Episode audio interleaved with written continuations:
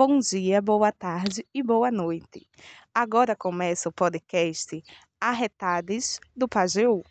Hoje iremos conhecer Manuel, uma liderança do movimento diverso daqui de Serra Talhada.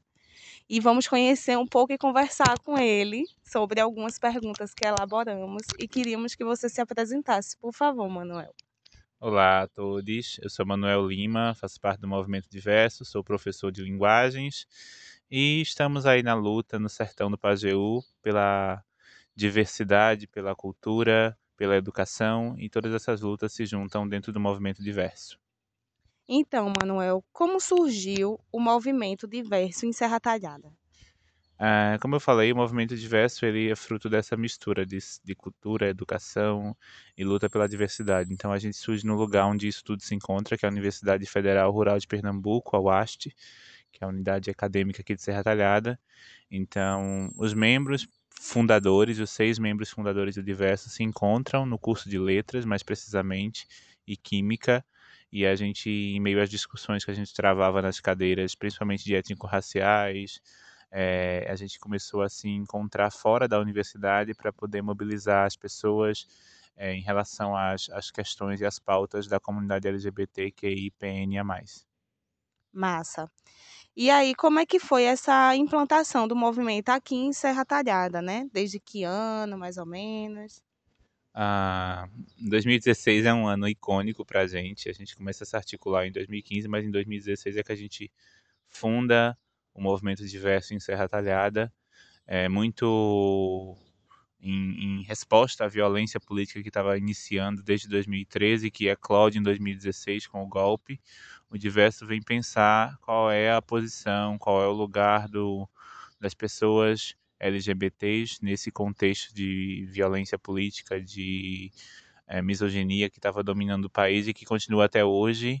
Então, a gente surge lá em 2016 para pensar qual é o nosso lugar nessa discussão e, para além disso, qual foi a nossa construção enquanto sertanejos, é, o que nos trouxe a sermos quem somos hoje e com, qual a importância da instituição UASH, da universidade, na nossa formação e, a partir de então, na nossa luta.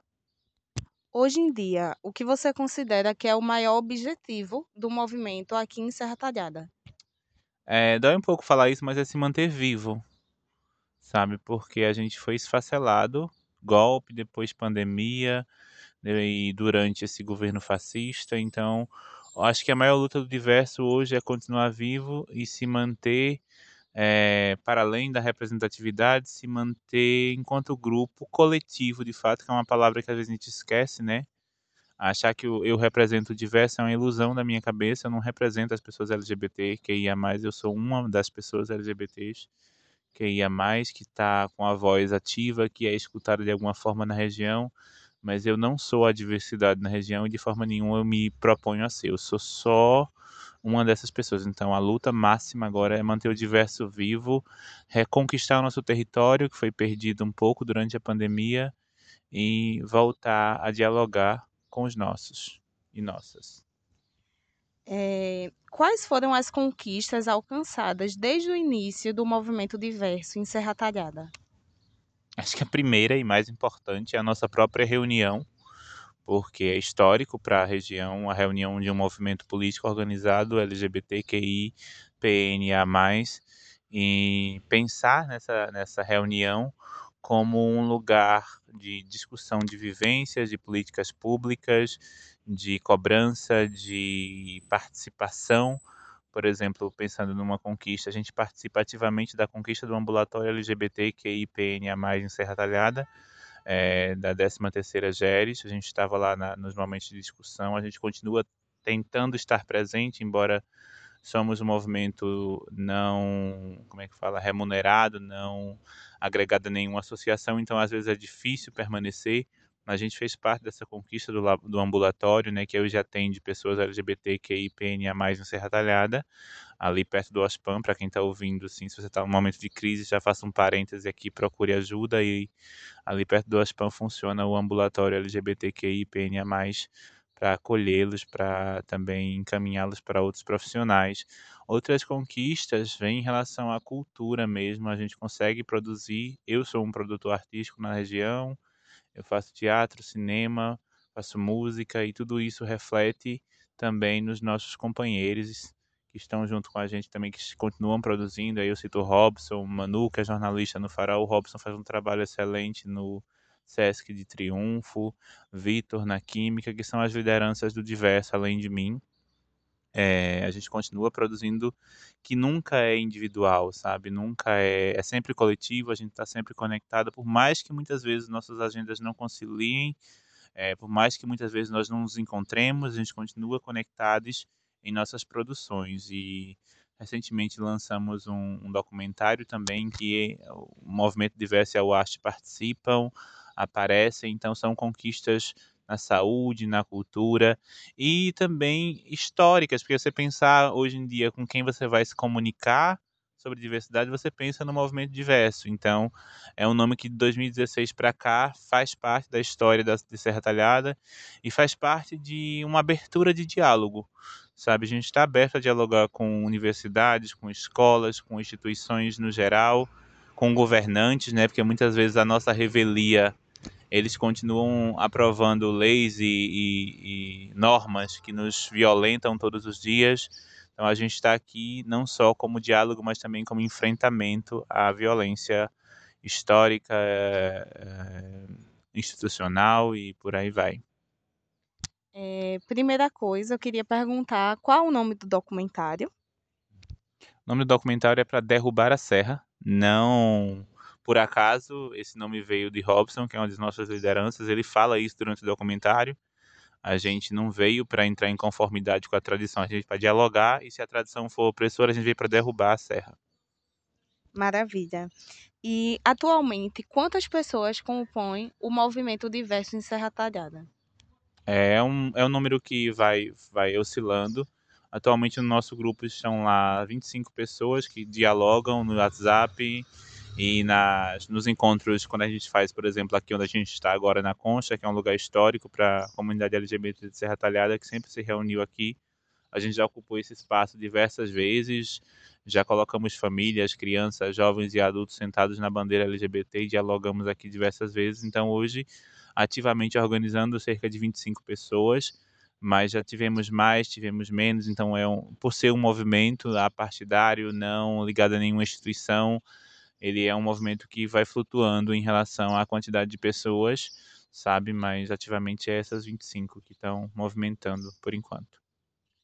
Aqui no mês de junho, principalmente, mas você pode falar também de outros meses, existe alguma celebração ou, ou alguma passeata, algo que vocês fazem pra ru na rua, né, em Serra Talhada? É, a gente costuma além de promover nossos encontros é, aqui na rua, no museu, no, onde quer que a gente vá na universidade, a gente promove nossos encontros na escola e também a gente participa de movimentos maiores de esquerda na cidade. A gente engrossa esse caldo, porque eu acho que compreender a luta é perceber que você não é uma luta isolada, é perceber que a esquerda por muitas vezes negligenciou as pautas identitárias e agora as pautas identitárias são o carro-chefe da esquerda e está demorando um pouquinho para entender porque é um processo histórico, né? E aí as, é, as lideranças maiores costumam estar arraigadas e com razão a pauta dos trabalhadores, a pauta do emprego, a pauta da saúde e educação que são é, carros-chefes, mas aí a pauta da identidade veio com força agora e não dá para ignorar. Então, o diverso se soma aos movimentos sociais existentes na cidade, o Partido dos Trabalhadores, o MST, para engrossar esse caldo e ir para as ruas. As manifestações que ocorreram todas, todas a gente estava participando, em todas a gente estava com voz ativa, engrossando essa luta. Muito massa.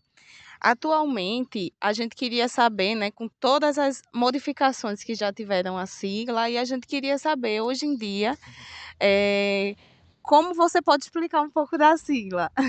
É, é uma pauta assim que a primeira coisa, se você tiver dúvida sobre a sigla, eu sou meio não gentil nesse sentido, assim, eu sou meio vai no Google, que é bem facinho, tem um monte de cartaz, tem um monte de letrinha lá, mas eu como uma boa samaritana também vou explicar de novo que a sigla está aumentando.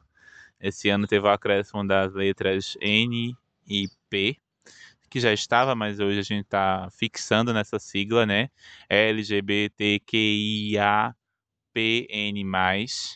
E aí você pode variar a ordem das letrinhas, não se sinta com medo disso. O que não pode é errar as letrinhas de propósito para dizer que elas não significam nada ou que elas são irrelevantes, como de vez em quando a TV aberta faz.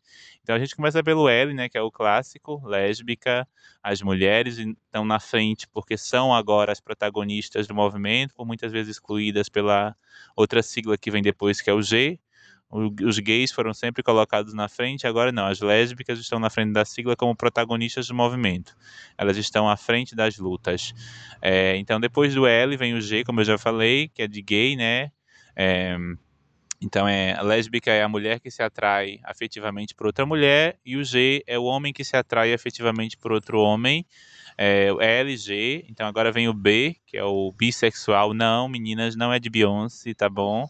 Sinto muito, é de bissexual. E aí, o bissexual é aquele que se atrai pelos dois, os dois gêneros, né? Vamos dizer assim. Ele é atraído tanto por mulheres quanto por homens e não vê diferença. É, afetivamente, ele pode se atrair pelas duas coisas. Ele existe, tá? É bom a gente parar de, dentro da própria comunidade, de vilipendiar, de ignorar o B, porque é uma, é uma sempre é posto em dúvida, né, a sexualidade do bissexual e não tem nada a ver com isso. Ele não precisa pegar todos ao mesmo tempo, todos ao mesmo tempo, mas ele está ali e ele deixa o leque aberto entre esses dois gêneros.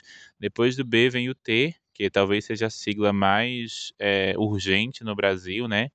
População trans e travesti está morrendo aí é, desde que a luta antes da luta começar, eles já vinham sendo perseguidos, morrendo e encabeçam a luta desde de Stonewall, passando pelo Ferros Bar, junto com as lésbicas, eles estão lá no Brasil encabeçando essa luta que corresponde, né, só reforçando o T corresponde à população trans e a travesti, que é uma identidade latino-americana emblemática que não se reconhece muitas vezes como homem ou como mulher, é, e pode se reconhecer também, não, não existe essa regra, mas eles fazem questão de dizer que estão ali como aquilo que foram colocados na marginalidade por muitos anos, que a própria comunidade desprezou e que a própria comunidade precisa assimilar, incluir, a palavra que você quiser usar aí para colocar essas pessoas. Então, o T, trans, travesti, né?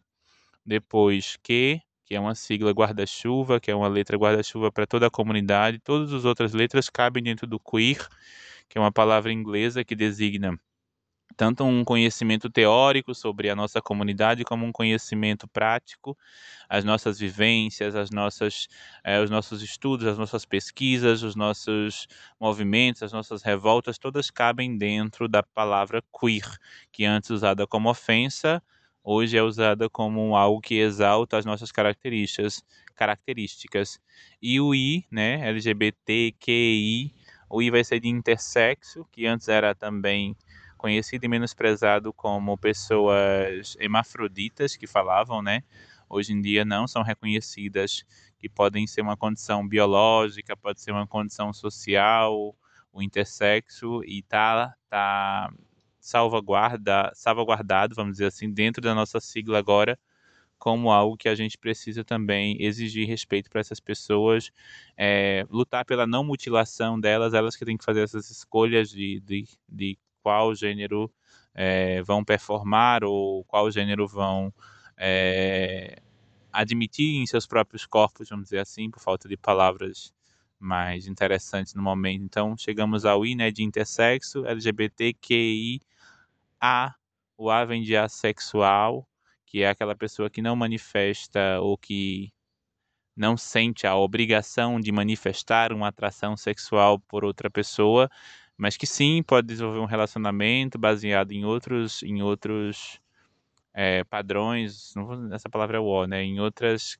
características, vamos dizer assim, que não necessariamente a sexualidade e o desejo sexual. Então a gente chama essas pessoas de assexuadas, perdão, assexuais. Sexuadas é outra coisa louca.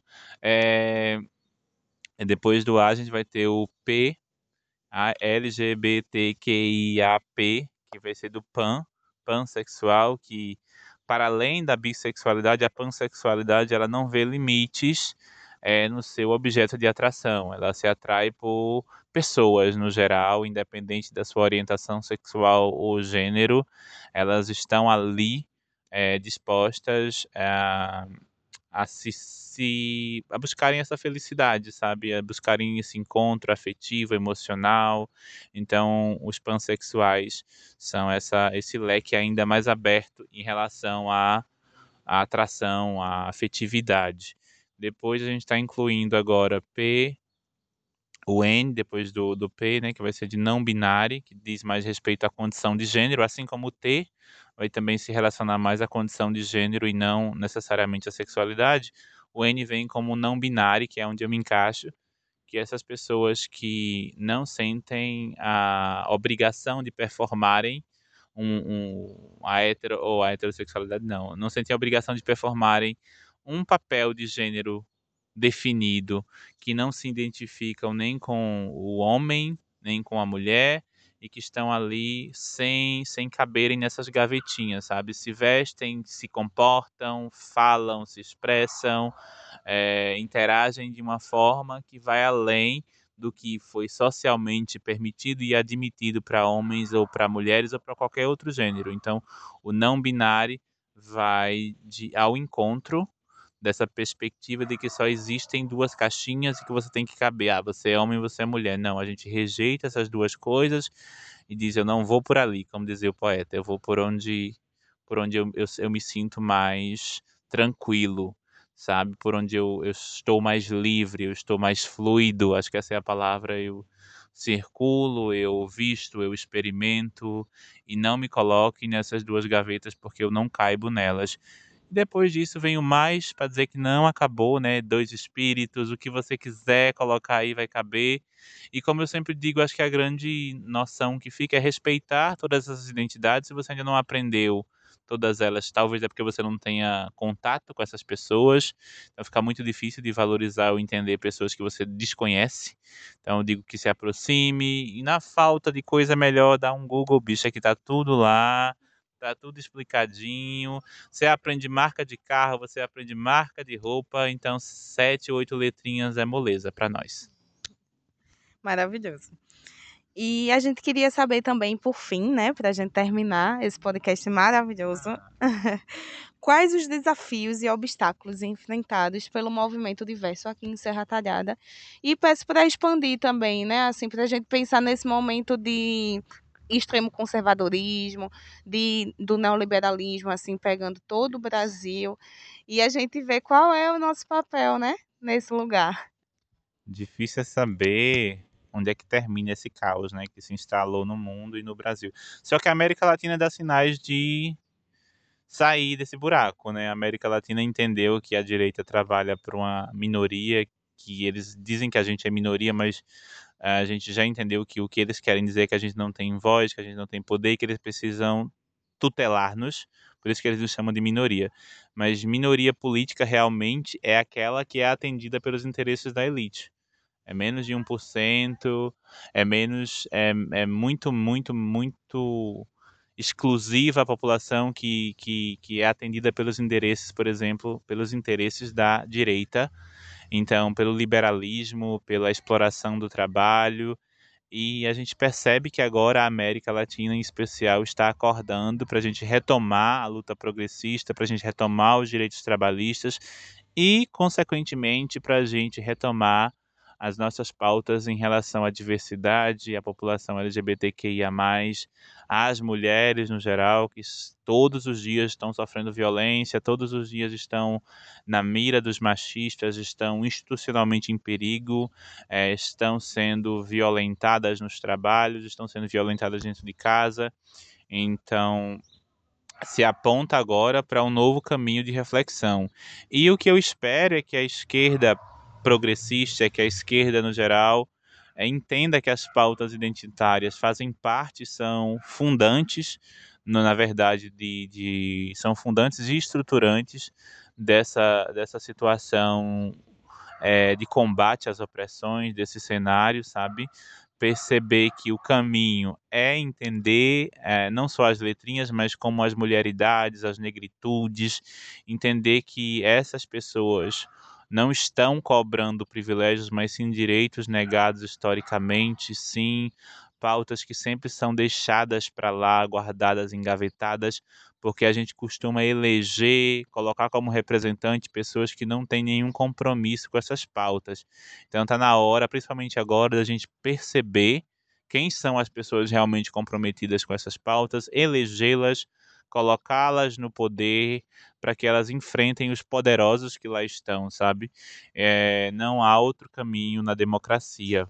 Infelizmente ou felizmente a democracia ela é representativa, então a gente tem que estar ligado em quem a gente vai eleger, em quem gente, não só a gente pensa muito em presidente, né? Mas um presidente ele não governa sem deputados, senadores, prefeitos, é, governadores. Então a gente tem que estar preocupada no geral em quem a gente vai eleger, desde o nosso é, líder comunitário até o cargo máximo, né, que é o presidente. A gente já viu o quanto de estrago um presidente pode fazer, né, um governo pode fazer. A gente está aí às, às, às voltas com o genocídio, genocídio da população como um todo brasileira por meio da pandemia, genocídio indígena, genocídio preto, genocídio LGBT, que está assolando, que vem assolando o nosso país desde sempre, mas que agora se intensificou, porque a gente tem lideranças não comprometidas, lideranças não preocupadas com a vida de fato, e lideranças que estão preocupadas apenas com a manutenção do status quo, do status de poder. Um país que passa fome, 60 milhões de pessoas voltam a não ter comida na mesa em nome do enriquecimento dos bancos que nunca lucraram tanto, em nome do enriquecimento do agro, né, que está aí com propagandas em TV aberta o tempo todo dizendo que é pop, mas de pop não tem nada, que só mata, que só consome nossas terras, nossa natureza, nosso meio ambiente. Então, a gente precisa estar atento, atenta e atentes a toda essa situação, porque a pauta LGBT, ela faz parte desse combate, ela faz historicamente parte dessa luta por direitos que são humanos, que são sociais, porque se pararmos para pensar em muitas épocas nós não fomos considerados seres humanos. E aí quando eu falo nós, são as mulheres, são os negros, são os LGBTs, são os indígenas. Então a gente precisa somar força, se unir, engrossar o caldo, ir para a rua imediatamente, sabe? Se reorganizar, e aí particularmente por diversos, esse é, é o dever de casa da gente voltar entender que, que a gente está cheio de traumas, de mazelas, de feridas, mas que a gente precisa entender essas feridas para poder curá-las. Muito obrigada, Manuel. Foi incrível a participação nesse podcast. Eu tenho certeza que para nós, enquanto profissionais de saúde, isso vai estar somando muito e que essa conversa também possa modificar os nossos pensamentos, as nossas ações, pensar muito além do que a gente vê, por exemplo, numa teoria que muitas vezes ela é mais engessada, né? Uhum. Então a gente agradece demais. Nós somos residentes da, da 11ª GERES e agradecemos pela sua participação.